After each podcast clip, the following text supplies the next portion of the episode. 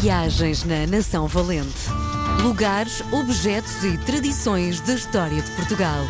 Com Helder Reis. Hoje é dia de Helder Reis, o nosso Nação Valente, lugares, objetos e tradições da história de Portugal. Com base no livro do Helder, decidimos criar um espaço na Rádio Portuguesa, Muito obrigado. na RDP Internacional. Olá. Seja bem-vindo, Helder. Bom, o- ao longo destas semanas temos eh, tem uma caixa de surpresas. O Helder é um homem que tem eh, capacidade de nos surpreender com pequenas coisas que faz. Há dias ficámos a saber que tens um projeto de música, não é? É verdade. Também é- canto. E o nome do projeto tem a ver também com o negócio das abelhas, não é? Olha, mas surgiu muito antes. A, a minha banda chama-se Pollen e, e nós formámos-nos, sei lá, para aí há 22 anos, 23. Eu tenho a minha empresa, Val das Corujas, há 5. eh, portanto, pá, eu- a vida é um bocado redonda e então as coisas vão se cruzando. E eu sempre cantei no seminário, tinha formação de canto, canto gregoriano, sempre treinei a minha voz, estudei jazz, hum, estudei muitos anos jazz, cantei na Escola de Jazz do Porto, tive muitos professores de jazz, estudei canto lírico. hum, e, e isto muito antes até da televisão, sabes? Agora, ajudou-me imenso para colocar a voz, é muito raro eu ficar rouco e continuo a cantar. Faz a exercício com, antes de começares a- o teu dia, faz exercício. Se é, um, se é um, um dia complexo, sim, e até são coisas muito fáceis que nós podemos fazer no carro e, e, eh, e respeitar a voz, e respeito imenso mas isto é uma coisa que eu recomendo a toda a gente, bebam muita água, mas com fartura, eh, para irem muitas vezes à casa de banho, que é bom sinal, Eh, e a garganta e as nossas cordas vocais agradecem, porque é o melhor hidratante. Diz-me uma coisa, aquela, ah, aquele boneco que se vê nos filmes do ho, ho, ho, ho, ho, ho, faz algum sentido ou é mesmo um Não, boneco? faz, eh, não faz, faz muito sentido se for acompanhado com um piano para te dar a afinação, porque o teu ouvido vai-se treinando, não é? Hum. Então, quantos mais exercícios tu fizeres acompanhado eh, por um piano ou por um instrumento que te dê a tonalidade correta, ainda melhor, porque, por exemplo, nós no canto gregoriano eh, cantávamos tudo eh, só a ler a partitura,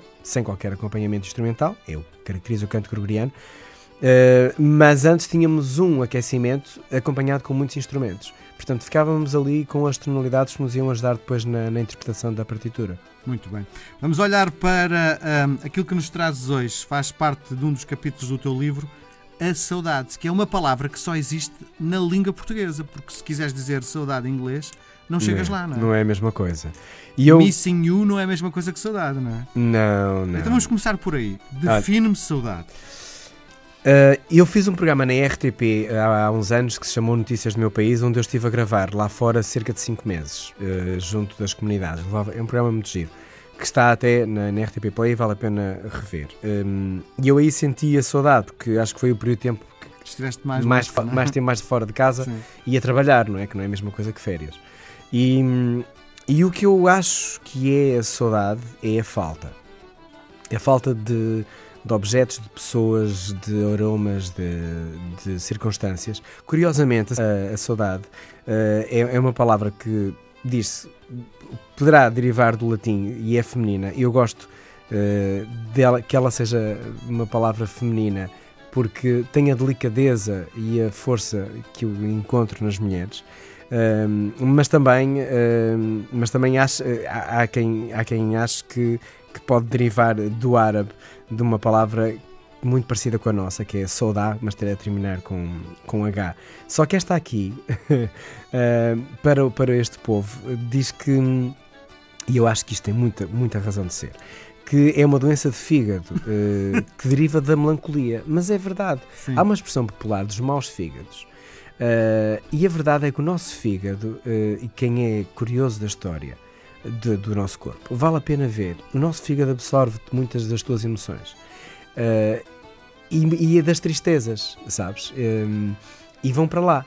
Vão para lá também, como é óbvio. Claro que se beberes Bem, isso é um lado completamente esotérico, não é? é esotérico, mas, eu, mas daquilo que eu tenho lido também tem muito científico, sabes? Eh, Sim. a parte emocional interfere muito em, em muitos órgãos teus.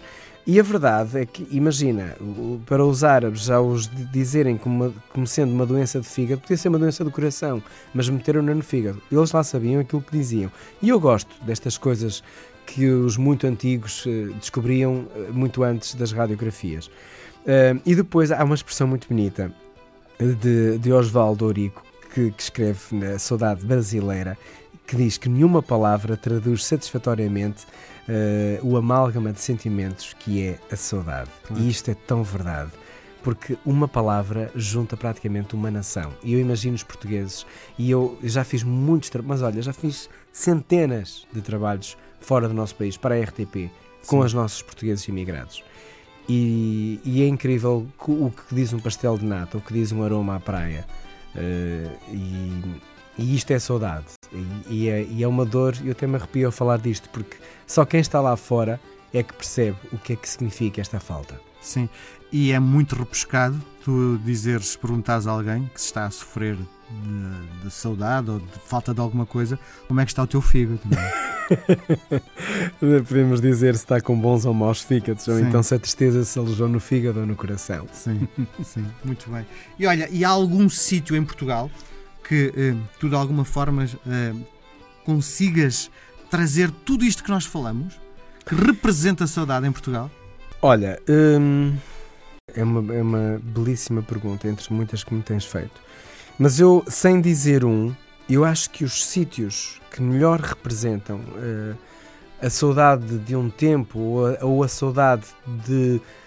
que não é saudade, mas talvez vá lá ter uma ansiedade de um futuro, é tudo aquilo que significa a nossa história. Provavelmente a epopeia dos descobrimentos uh, terá sido o nosso ponto mais elevado uh, e os monumentos que daí remontam, ou então da nossa formação, da nossa nacionalidade. Eu acho que nestes dois períodos da nossa história, que são tão intensos como bonitos, o povo português marcou aí a saudade, porque estávamos a fazer, no início das nossas fronteiras e, e do nosso Dom Afonso Henriques, a, eh, a nos formar neste retângulo, e aí estávamos a criar um povo do zero uh, e a pôr tudo aquilo que significa nós vamos fazer um país, vamos construir uma nação. E os descobrimentos, nós vamos nos expandir, nós vamos levar-nos para lá. São dois expoentes muito fortes que acabam por tocar na saudade para os dias de hoje. Nós olhamos para trás e vemos esse, esses períodos da história com este amor que, que, só a saudade pode transpor. E eu aí encontro, encontro muitas vezes, uma, uma saudade de uma nação que já fomos, de um, de um país que já se fez. E eu vejo aí. Helder, resumindo tudo o que estás a dizer do ponto de vista físico, local então certo, que de alguma forma reúne tudo o que tu disseste, seria Belém. Provavelmente. Olha, tu estavas a dizer isso e eu, eu estava a sentir. Eh, estava, a minha cabeça estava-me a levar para lá. Sim, Belém. Muito bem. Voltamos a conversar na próxima semana. Helder, um grande abraço. Até para a um semana. Um abraço a todos. Obrigado. Viagens na Nação Valente. Lugares, objetos e tradições da história de Portugal. Com Helder Reis.